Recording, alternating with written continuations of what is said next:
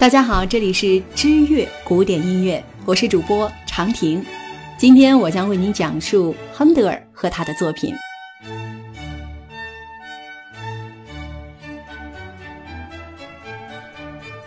亨德尔在汉诺威选帝侯那里担任宫廷乐队长时，第二次休假，他不辞而别，便前往了伦敦，接受了安妮皇后的委任，受聘于那里的宫廷乐队。不料，一七一四年，皇后突然去世，天意弄人。当年的东家汉诺威选帝侯，竟然摇身一变，成了英国国王乔治一世。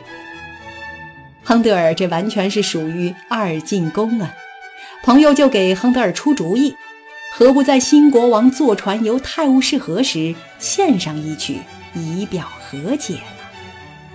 亨德尔依计行事，当天他率领五十人的乐队搭乘了一艘游船，伴随着乔治一世的龙船，演奏着一些精心准备的华丽音乐，再加上碧波的回音反射，达到了意想不到的好效果。乔治一世国王本来就喜欢音乐，自然很享受亨德尔这份别出心裁的献礼。于是两个人冰释前嫌，亨德尔不仅保住了自己的饭碗，甚至新国王还给他加了年薪。这就是水上音乐的由来。有人说这故事是后人的杜撰。当时亨德尔演奏的是自己的歌剧《阿玛蒂基选段》，再加上安妮皇后的游说，乔治一世早就谅解了亨德尔当年的。不辞而别。当时，亨德尔为了国王在船上一共演奏了三次，原曲由二十七个小品组成，这大约是为了游船量身定制的吧。今天我们听到的水上音乐是后来经英国哈迪逊侯爵改编的版本，全曲只有六首，包括快板、咏叹调、布雷舞曲。管角舞曲、行板、热情的快板，配器方面也适合今天的管弦乐队来担任。组曲《王宫的烟火音乐》约十九分十五秒。这部曲子和水上音乐一样，是亨德尔管弦乐组曲的代表作。一七四九年，英国终于摆脱了奥匈帝国王位继承战争的泥沼。为了庆祝胜利，英法两国在亚琛签署合约。亨德尔受乔治二世的委任，创作了这部曲子。由于在庆祝活动中要放烟火，故此得名。据说此曲在野外演奏，由一百支管乐器齐奏，音乐在空中回荡。十分雄壮，虽然首演很成功，但是由于围观的群众过多，加上释放的烟火引发的火灾，造成了混乱。原曲很长，现在演奏的版本由六首组曲编成：第一首烟火序曲，第二首布雷舞曲，第三首和平。西西里亚风的缓板，第四首欢喜明朗的快板，第五首第一小步舞曲，第六首第二小步舞曲。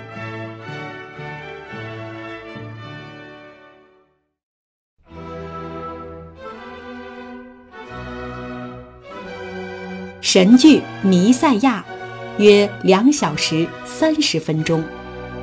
弥赛亚与海顿的《天地创造》、门德尔松的《伊利亚》并称为世界三大神剧。神剧是以天主教故事为题材，用数位独唱者、合唱团以及管弦乐队所演奏的大型叙事性乐曲。虽然有剧情，但是没有具体的舞台背景和服饰，这一点有别于歌剧。在创作《弥赛亚》之前，正是亨德尔人生的低潮期。由于自己常年的歌剧创作原地踏步，再加上反对派的集体发难，自己经营的歌剧院也被迫倒闭，种种不顺利使亨德尔突发中风。幸好还有爱尔兰贵族们的支持，才不至于完全崩溃，才能再次提笔进行创作。亨德尔再次回到音乐创作世界，第一件事就是为身为社会事业团体的爱乐协会创作这部曲子。这是一七四一年的事情。《弥赛亚》的创作过程对亨德尔来说可谓是一气呵成，完成全曲他仅仅用了三周的时间。期间，亨德尔以神自居。在写第二部中的《哈利路亚》合唱时，他感动的大呼：“我看到了天国和耶稣。”《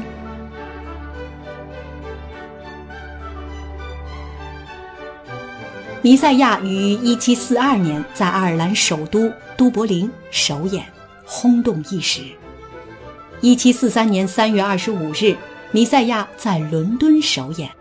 乔治二世国王莅临，当演唱至第二部《哈利路亚》时，国王深受感动，不禁起身聆听。随即，在场的所有人都起立聆听台上的演唱，这样成了一个传统。每逢弥赛亚演到此处时，在场观众都会起立聆听。凭借《弥赛亚》一曲，亨德尔博得了“神剧之父”的美名。也因此确立了自己巨匠的地位。《弥赛亚》分为序曲和其余三部分，共计五十三章，暗示着耶稣基督的一生。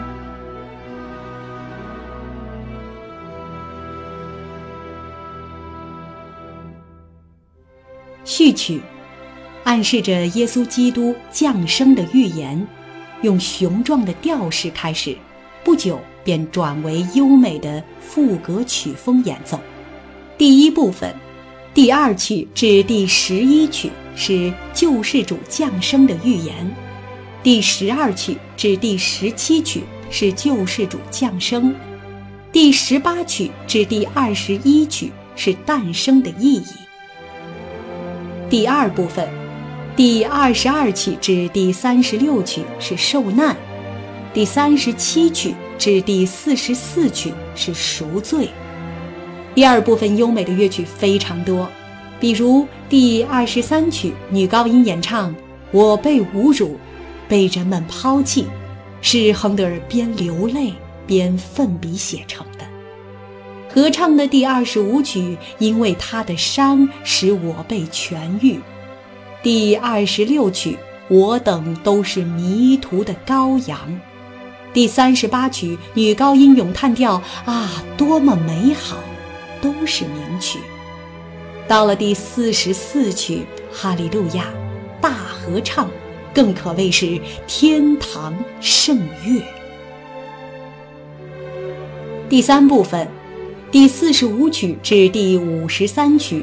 复活与永恒的耶稣之荣耀，其中最著名的部分是女高音咏叹调的第四十五曲。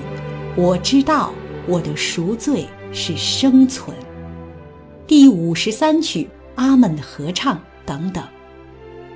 据说亨德尔本人厌恶此曲被用于盈利，故而禁止曲谱出版。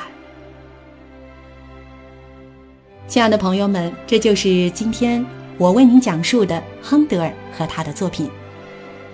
今天知乐古典音乐的平台就为您讲述到这里，感谢您的收听，我们下期节目再见。